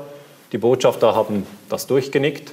Die NATO hat gesagt, die USA haben gesagt, die Beweise liefern wir später. Die Botschafter haben gesagt, nun gut, wir vertrauen darauf, dass sie die Beweise liefern. Was am 11. September auch noch zusammengestürzt ist, ist das sogenannte WTC 7, das dritte Gebäude hier im Hintergrund. Das ist 170 Meter hoch. Hier in Basel das größte Gebäude ist der, das Messegebäude, ist 100 Meter hoch, also in der Schweiz das höchste Gebäude ist 100 Meter. Und das WTC 7 ist 170 Meter, ist Betonstahl, da ist kein Flugzeug reingeflogen und es ist auch zusammengestürzt. Am 11. September um 20 nach 5. Und ich sage immer, das Basiswissen zum 11. September ist ziemlich schlecht. Ich habe kürzlich einen Vortrag bei der Credit Suisse gehalten und habe gefragt, wer denn wusste, dass es drei Gebäude waren und nicht zwei die zusammengestürzt sind. Ich habe auch einen Vortrag bei der Post gehalten und ein anderer an einer anderen Universität. Und ich habe die Frage immer wieder gestellt. Es sind nur 20 Prozent, wenn es hochkommt, die überhaupt wissen, dass drei Gebäude zusammengestürzt sind am 11. September und dass nur zwei von einem Flugzeug getroffen wurden. Und das bedeutet einfach, das Basiswissen zum 11. September ist in Gesamteuropa minimal. Es gibt den 9-11 Commission Report, das wäre jetzt der Beweis, der sozusagen erklärt, was wirklich passiert ist am 11. September. Der hat 600 Seiten und die Studenten mussten den lesen, der kam im Sommer 2004 und dort steht die Geschichte zum 11. September, so wie sie wirklich ist. Zumindest heißt es so im Vorwort. Dann steht noch, wir haben alles angeschaut, wir haben Millionen ausgegeben, das ist die absolut finale Geschichte. Auch Bush hat seinen Stempel drauf gemacht, das ist die richtige Geschichte. Und man fragt sich sofort, wie wird der Einsturz des dritten Gebäudes WTC 7 in diesem Bericht erklärt? Weil es eben, ich habe schon gesagt, nicht von einem Flugzeug getroffen wurde. Und das wird sehr elegant gelöst. Das dritte Gebäude wird im ganzen Bericht mit keinem Wort erwähnt. Und das ist unglaublich. Ja? Im offiziellen Bericht fehlt ein Gebäude. Und das merkt niemand oder fast niemand. Irgendwelche Historiker kramen das dann irgendwann wieder raus und sagen, da fehlt ja ein Gebäude. Aber das ist schon sehr weitreichend, weil eben der 9-11 der Bündnisfall für die NATO ist. Und das ist der erste Bündnisfall, den es überhaupt je gegeben hat. Also müssen wir Klarheit über den 11. September bekommen, wenn wir irgendetwas über die NATO verstehen wollen. Ich habe dann Gespräche geführt mit Baustatikern an der ETH. Ich war damals an der Forschungsstelle für Sicherheitspolitik der ETH Zürich. Und ein Kollege sagte mir, nach meiner Meinung ist das gesprengt. Das, ist eine, das war eines dieser Sitzungen an der ETH Zürich, wo es wirklich uns beiden so ein bisschen unwohl wurde. Ich habe ihm gesagt, es gibt keine Sprengung am 11. September. Und er hat mir gesagt, ich weiß nicht viel über den 11. September, aber ich weiß viel über Gebäude. Und wenn das ein Beton-Stahlgebäude ist, das so runterkommt in sieben Sekunden, das ist freier Fall, dann ist das gesprengt. Und dann habe ich ihm gesagt, aber äh, wie, wie soll das alles aufgehen? Wie lange braucht die Vorbereitungszeit? Er hat gesagt, eine Woche. Zweite Theorie ist, dass dieses Gebäude wegen einem Feuer eingestürzt, äh, eingestürzt ist. Es gab ein Feuer in diesem Gebäude, es war aber ein kleines Feuer. Das National Institute for Standards and Technology, NIST, das ist eine amerikanische Regierungsabteilung, hat jetzt im 2008 behauptet, hat einen neuen Bericht herausgebracht und gesagt, dieses Gebäude ist wegen dem Feuer zusammengestürzt. Das könnten wir jetzt prüfen, wenn wir die Stahlträger hätten, weil dann können Sie sehen, ob das Sprengung oder Feuer ist. Und das wäre schon ziemlich wichtig, aber diese Stahlträger wurden alle eingeschmolzen. Und das ist natürlich für die Historiker wiederum sehr ärgerlich. Das äh, wäre noch schlimmer, als wenn man uns alle Vasen aus der Antike äh, zertrümmern würde. Ja. Aber wir versuchen ja auch die Geschichte zu rekonstruieren. Wir brauchen dann schon eigentlich Fragmente und das wären wichtige Fragmente gewesen. Das ist das Gebäude vorher, danach nachher. Heute steht hier schon wieder ein Gebäude. Also wenn wir nicht die Geschichte hätten, wüssten Sie gar nicht, dass da mal ein Gebäude war. Wenn Sie jetzt nach New York gehen, dort steht ein ganz neues Gebäude. Die Terroranschläge vom 11. September werden aber im kollektiven Gedächtnis bleiben. Ja. Fast jeder hier im Raum weiß, wo er am 11. September war. Das ist ganz selten der Fall. Ähm, also beim Kennedy-Mord, das ist noch einer dieser Anlässe, wenn man ihn erlebt hat, wo die meisten Leute wissen, da war ich beim Cousin oder ich war gerade in den Ferien und man weiß einfach nur, wo man war. Ja? Das wissen Sie vermutlich beim Ausbruch des Georgienkriegs oder Kosovo-Kriegs oder wissen Sie nicht. Oder? Aber der 11. September ist sehr tief einschneidendes Ereignis und darum wird man weiterhin den 11. September untersuchen und das zu Recht. Paul Heller, früher Verteidigungsminister von Kanada, Kanada ist auch Mitglied der NATO, Sie erinnern sich, hat gesagt, das muss weiter untersucht werden. I think the inquiry has been very shallow. Also die offizielle Untersuchung war schlecht, ja, sagt er zu Recht. Shallow heißt einfach nicht sehr tiefgreifend. Very superficial, sehr oberflächlich. I would like to see a much tougher, more in-depth inquiry. Ich hätte gerne eine viel gründlichere Untersuchung der Terroranschläge. Gab es nicht. We have to try and get to the truth. Wir müssen versuchen, die Wahrheit über den 11. September herauszufinden. I hope that somebody has the courage. Ich hoffe, dass irgendjemand den Mut hat and persistence, das heißt auch, man muss dranbleiben, to keep at it until we get it. Und das ist schon interessant, dass es ein NATO-Mitgliedsland sagt. Kanada ist zwar nicht mehr im Amt, aber er kennt doch die Aktivierung der NATO. Jetzt sterben ja Soldaten von Kanada in Afghanistan und es gibt in Kanada eine intensive Debatte darüber, warum die dort sterben. Vielleicht sind Sie auch immer wieder auf dem Internet und haben kürzlich diese Seite gelesen. Das ist Fujita, das ist ein Japaner, und äh, die Japaner diskutieren den 11. September jetzt auch neu. Das war im Januar 2008, hat man auch wieder im Hintergrund nochmal gesagt, was macht die NATO? Was macht die Aktivierung der NATO aus? Wie ist das passiert? Und Fujita zeigt eben, wie dieses dritte Gebäude zusammenstürzt im japanischen Parlament.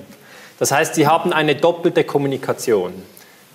Die Leute, die sich für diese Dinge interessieren, die informieren sich gegenseitig, aber öffentlich wird nicht darüber gesprochen. Es ist ein bisschen wie bei Anderson, der König ohne Kleider. So hieß es doch oder irgendwie ähnlich. Ähm, und niemand hat wirklich den Mut, das öffentlich anzusprechen, dass da irgendwie ein drittes Gebäude ist und dass es äh, ungeklärt ist, warum das zusammengestürzt ist. Am Schluss war es, ich glaube, in diesem Andersen-Märchen ein Kind, das das angesprochen hat und sagt, ja, der, Kleid ist ja nackt, der, der König ist ja nackt. Ich nehme an, es wird wieder ein Kind sein, vielleicht, also man wird ja sehen. Ähm, ich kann nur so viel sagen, der Bündnisfall wurde unter denkbar diffusen Umständen diesmal ausgerufen, dieser NATO-Bündnisfall. Und es ist ganz wichtig, dass man hier nicht locker lässt und sagt, egal, es ist halt der Bündnisfall ein bisschen intransparent, ist ja auch nur der NATO-Bündnisfall. Nein, das ist die größte Militärallianz der Welt. Und die hat das erste Mal in ihrer Geschichte den Bündnisfall ausgerufen. Wenn man da nicht nachforscht, dann kann man es bleiben lassen mit der Untersuchung der internationalen Politik. Kommen wir noch zur Schweiz. Das ist ähm, ein kleineres Kapitel und bildet den Abschluss. Ich habe gedacht, ich nehme die Schweiz am Schluss, weil es ist ja ziemlich viel schwere Information, dann vielleicht noch ein bisschen was Triviales äh, gegen das Ende, damit Sie gut nach Hause kommen. Die Schweiz ist nicht Mitglied der NATO, aber sie ist Mitglied der Partnerschaft für den Frieden. Ich weiß nicht, ob Sie das wissen, aber die Partnerschaft für den Frieden ist so etwas wie ein Trainingslager für die NATO-Mitgliedschaft. Ja? Verschiedene Länder, die jetzt NATO-Mitglied äh, sind, waren früher in der Partnerschaft für den Frieden. Es war unser Bundesrat Gotti, der NATO-Generalsekretär Solana besucht in Brüssel und im Dezember 1996, äh, 96, Entschuldigung, diese äh, Partnerschaft für den Frieden unterschrieben hat. Das kam nicht vor Schweizer Stimmvolk, also wir mussten nicht darüber abstimmen, darum wissen es viele überhaupt nicht. Ähm, es ist auch interessant, dass Gotti zu Solana geht, nach Brüssel. Ja, es wäre etwas ganz anderes gewesen. Sie wissen ja, der NATO-Generalsekretär hat Öffentlichkeitsfunktion. Wenn Gotti jetzt ins Pentagon hätte fliegen müssen und dort mit einem US-General die Hand schütteln, das wäre etwas ganz anderes gewesen. Da hätte es zwei, drei Bilder in einer Schweizer Zeitung gebraucht und das, die Schweizer hätten gesagt, was geht denn hier? Aber wenn man nach Brüssel geht, zu Solana, das ist irgendwie etwas Europäisches. Aber ich habe ja erklärt, der NATO-Generalsekretär hat eine Öffentlichkeitsfunktion. Er ist nicht der Machthaber innerhalb der NATO. Die Schweizer Bundesrat Gotti unterzeichnete das äh, im Dezember, das habe ich schon gesagt, das Rahmendokument für die Partnerschaft für den Frieden. Und ein Ziel dabei ist der Aufbau von Streitkräften, die besser gemeinsam mit den NATO-Streitkräften operieren können. Das heißt, die Schweizer Streitkräfte werden jetzt an die NATO angeglichen. Die Schweiz ist aber trotzdem nicht Mitglied der NATO und wird es meiner Meinung nach auch in nächster Zeit nicht werden. Das wurde kritisiert von Judith Barben, die ein interessantes kleines Büchlein geschrieben hat. Die hat gesagt, der Beitritt der Schweiz zur PFP, das ist diese Partnership for Peace, das ist die Abkürzung, war Verrat an der Neutralität und Verrat am Friedensmodell Schweiz. Denn die immerwährende bewaffnete Neutralität beinhaltet die Verpflichtung, dass die Schweiz sich nicht an kriegerischen Konflikten und militärischen Bündnissen beteiligt. Und ich denke, das ist richtig. Denn die NATO ist eindeutig eine Kriegspartei. Also in Afghanistan ist das eindeutig und auch im Kosovo ist das eindeutig. Da kann man nicht sagen, wir in der Schweiz sind neutral, aber mit der, mit der NATO unterzeichnen wir eine Partnerschaft für den Frieden. Da müssen wir schon unser Neutralitätsverständnis noch mal genauer erklären, wenn wir dann meinen, die NATO ist im Kosovo und in Afghanistan keine Kriegspartei. Das wird ganz schwer, das zu argumentieren. Das wird absolut unglaubhaft. Im Kosovo hat man im Krieg nicht mitgemacht, aber man hat nach dem Krieg 220 Soldaten hingeschickt. Das ist die sogenannte Swisscoi-Gruppe. Das, das ist das größte Kontingent von Schweizer Soldaten im Ausland. Die sind jetzt dort im Kosovo und führen Bewachungsaufgaben durch. Die sind also nicht im Gefecht. Ja, Im Kosovo ist kein Gefecht mehr. Die machen dann auch eigene Fotos und schicken die nach Hause. Das ist ein Foto aus dem Internet, das ich gefunden hatte. Ein Benedikt Furimann hat das Foto gemacht, er ist in der Mitte des Bildes. Vielleicht hat er das selbst ironisch gemacht, vielleicht auch nicht, aber es ist einfach, die Schweizer sind im Kosovo, aber es hat für die internationale Politik nun wirklich keinen Beitrag geleistet. Also man argumentiert oft, das entschärfe das Flüchtlingsproblem in, in, der Schweiz. So wird das oft argumentiert. Ich sehe, äh, das ist vielleicht schwierig, das wirklich äh, plausibel darzulegen.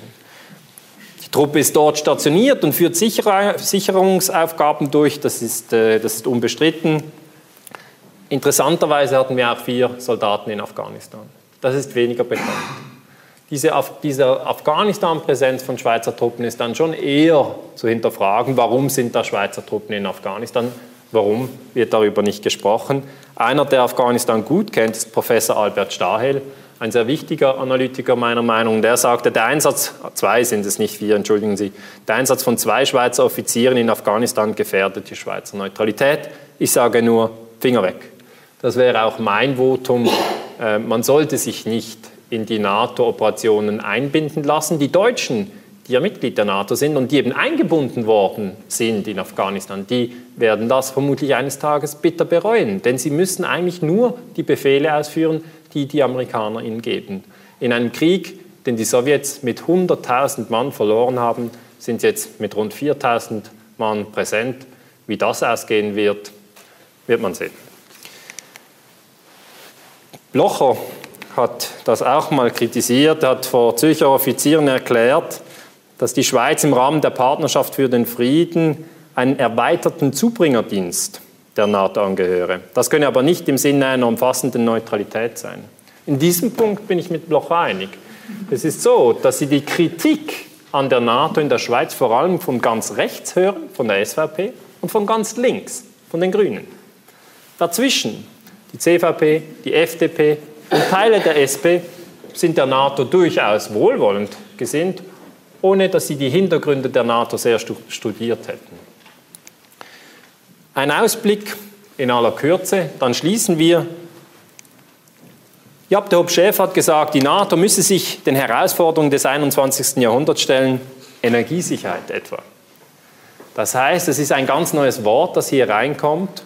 Die NATO müsse für Erdöl- und Erdgaslieferungen zuständig sein, diese abdecken, Pipelines schützen und so weiter. Das ist etwas, wo ich einfach Ihre Aufmerksamkeit darauf lenken möchte, dass die NATO sich ähm, längerfristig zu einer Militärallianz wandeln könnte, die um Ressourcen kämpft. Interessant ist in diesem Zusammenhang diese Grafik, die neu herausgekommen ist in Kanada. Es ist eine Grafik, die eine Pipeline zeigt, die durch Afghanistan führt. Wenn Sie aus dem Kaspischen Meer und den Indischen Ozean wollen, dann müssen Sie, um Erdöl und Erdgas rauszutransportieren, durch Afghanistan durchgehen. Und da ist die NATO ja aktiv. Ist natürlich die Frage, ob der Afghanistan-Einsatz etwas mit dieser Pipeline zu tun hat. Die Pipeline ist noch nicht gebaut. Sie wird debattiert. Die Verträge wurden vom Hamid Karzai unterzeichnet, sobald er die Macht äh, übernommen hatte und man wird das im Auge behalten müssen. Ich schließe mit diesem Bild der deutschen Soldaten in Kabul und rufe nochmal in Erinnerung, dass das am besten eigentlich die riesige Transformation der NATO dokumentiert. Wir hatten 1949 ein Bündnis, das entstanden ist. Deutschland war nicht Mitglied. Dann 1955 kommt die BRD, wird Mitglied. Dann kommt der Warschauer Pakt als Gegenbewegung. 1990 kommt die DDR dazu. Gesamtdeutschland ist jetzt NATO-Mitglied. Gorbatschow sagt, ihr dürft euch nicht ausdehnen. Die NATO sagt, machen wir sicher nicht. Dann bricht sie das Versprechen, macht das Gegenteil. Heute fühlt sich Russland umzingelt von der NATO, kämpft dagegen, dass in Georgien und in der Ukraine die NATO weitere Mitglieder gewinnt. Der Kosovo-Krieg im 99 und die NATO-Geheimarmeen bleiben delikate Themen, die weiter aufgearbeitet werden müssen. Und vor allem der 11. September 2001 mit der NATO-Aktivierung gemäß Artikel 5 hat wiederum diese deutsche, deutschen Soldaten beeinflusst, die sonst überhaupt nicht in Afghanistan stehen würden. Aus Sicht der Friedensforschung, aus auch Sicht der Historiker, ähm, möchte ich daher die NATO kritisch beurteilen. Ich würde es anregen, wenn man der Öffentlichkeit mehr über die NATO wüsste und auch darüber Kontroversen diskutieren würde. Ich finde, die Darstellung in den Medien ist oberflächlich und die Debatte einseitig. Und wenn ich hier einen Beitrag zur Debatte liefern konnte, dann freut mich das. In diesem Sinne wünsche ich Ihnen trotz allem einen schönen Abend.